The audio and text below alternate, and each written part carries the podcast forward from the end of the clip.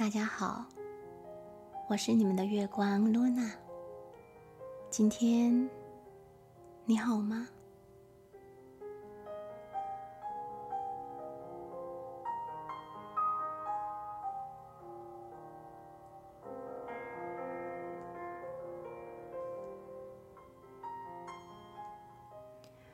往往那些愤怒、怨恨、哀伤、着急。担忧、害怕，还有所有久久不能释怀的情绪，你发现了吗？他们都是我们创造的剧本里未完成的情节，和久久、久久不能宽恕自己的心事。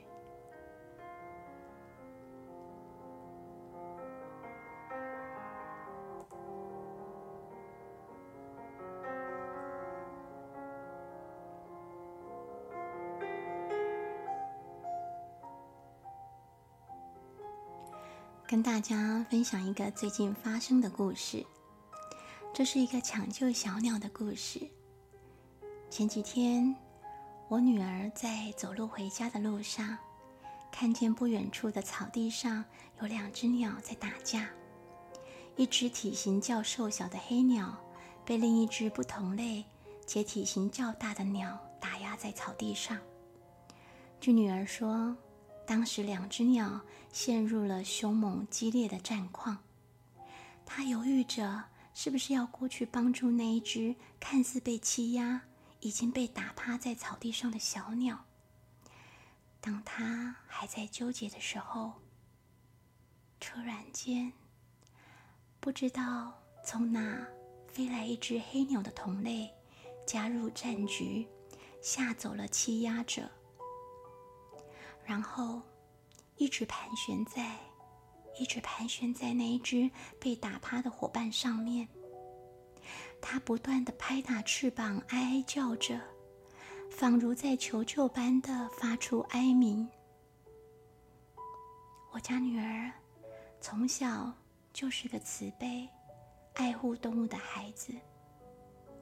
她看见那样的情况，急得快哭了。虽有想帮助小鸟的善念，但却碍于自己的胆小懦弱，踟蹰不前。因为受困在觉得自己无能为力下，而陷入不知所措的女儿，最后慌乱的跑回家找我。我一直是女儿的靠山，所以她回家找了她认为能帮忙解决问题的妈妈。一张小脸通红着，喘着气跟我说：“妈妈，小鸟有危险，但我好怕，我不敢抓小鸟啊！那小鸟好可怜，一直在拍翅膀，一直在求救，好想要救小鸟，怎么办？怎么办？到底能怎么救？妈妈，你快跟我去看看啊！”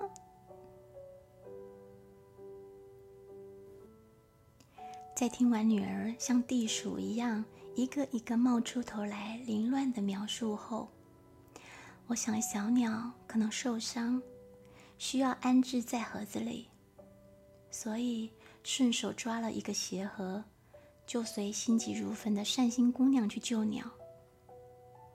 我们来到草地之后，鸟都不见了。正当疑惑之际，发现草地旁的马路上有一团黑黑的东西。我走过去一看，正是女儿描述的那一只鸟。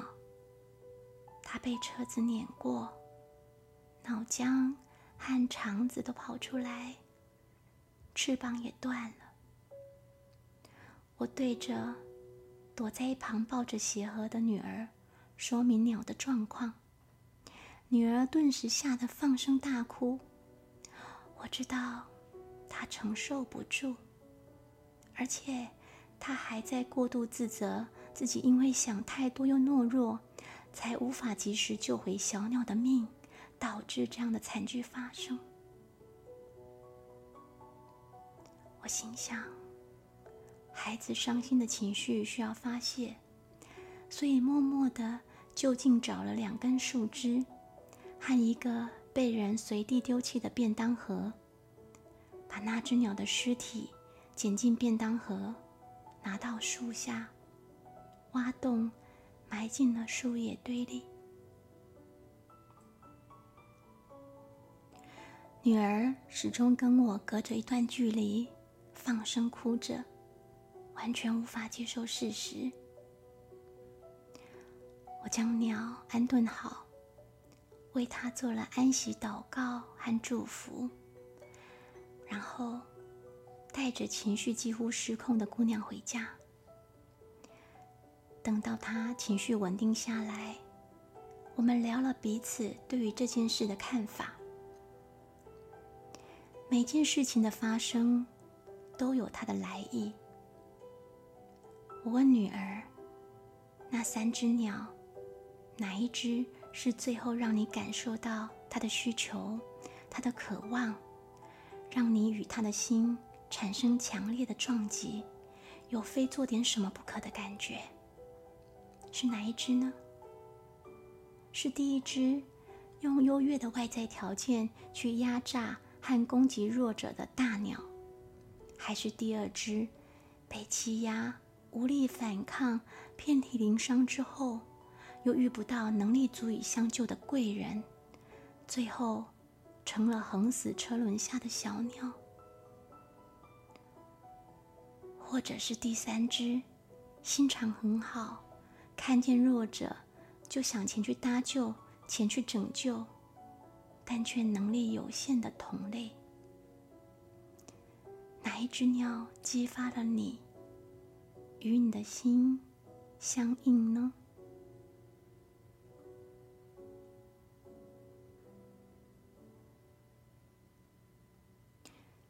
女儿选了第三只，一直挥着翅膀哀鸣，要他去救小鸟的那一只同类。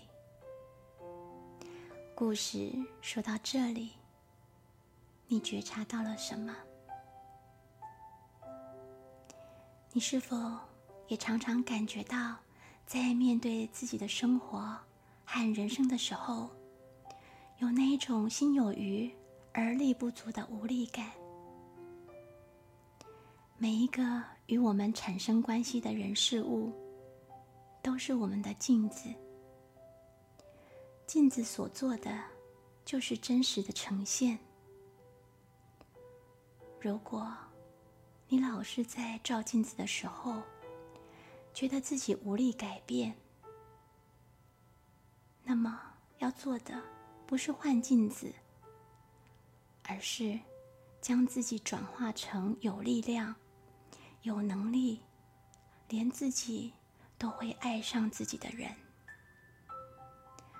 镜子从来都不是重点，关键在于我们自己啊。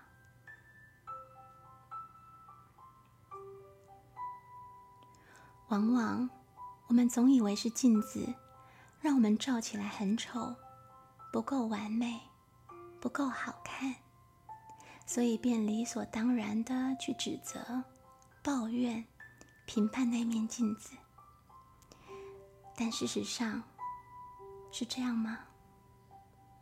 当身处迷宫中的人和深陷迷雾中的人对话，生活就失真了。生命的美从何而来？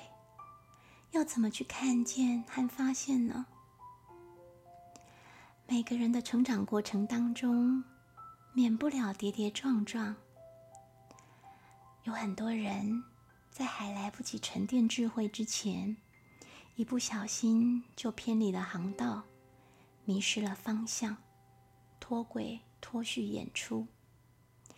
然而，也有一些从小被照顾得很好，按部就班成长的人，也未必不会有起伏。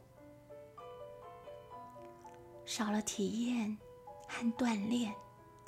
一切就都变得理所当然，因为习惯于很容易就获得，常常忘了感恩。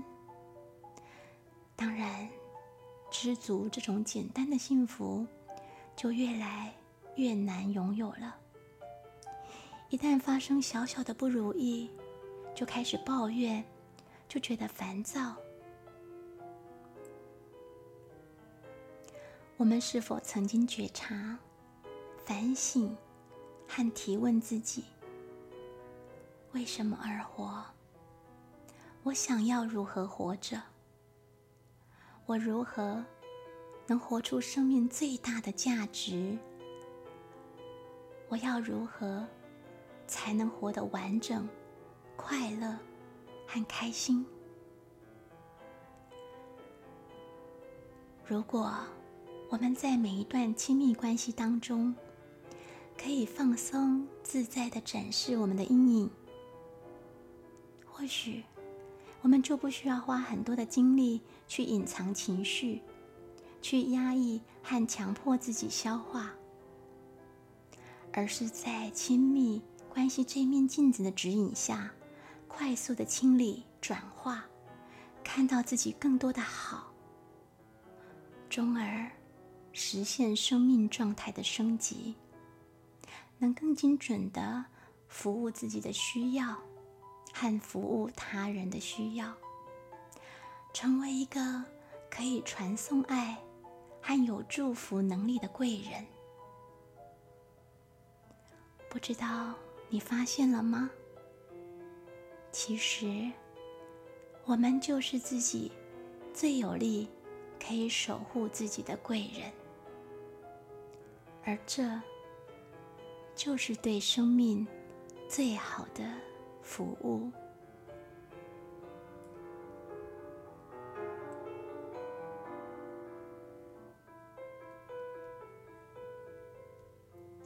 最后，祝福大家在接下来的生活里，打破受害者、拯救者和迫害者的循环模式。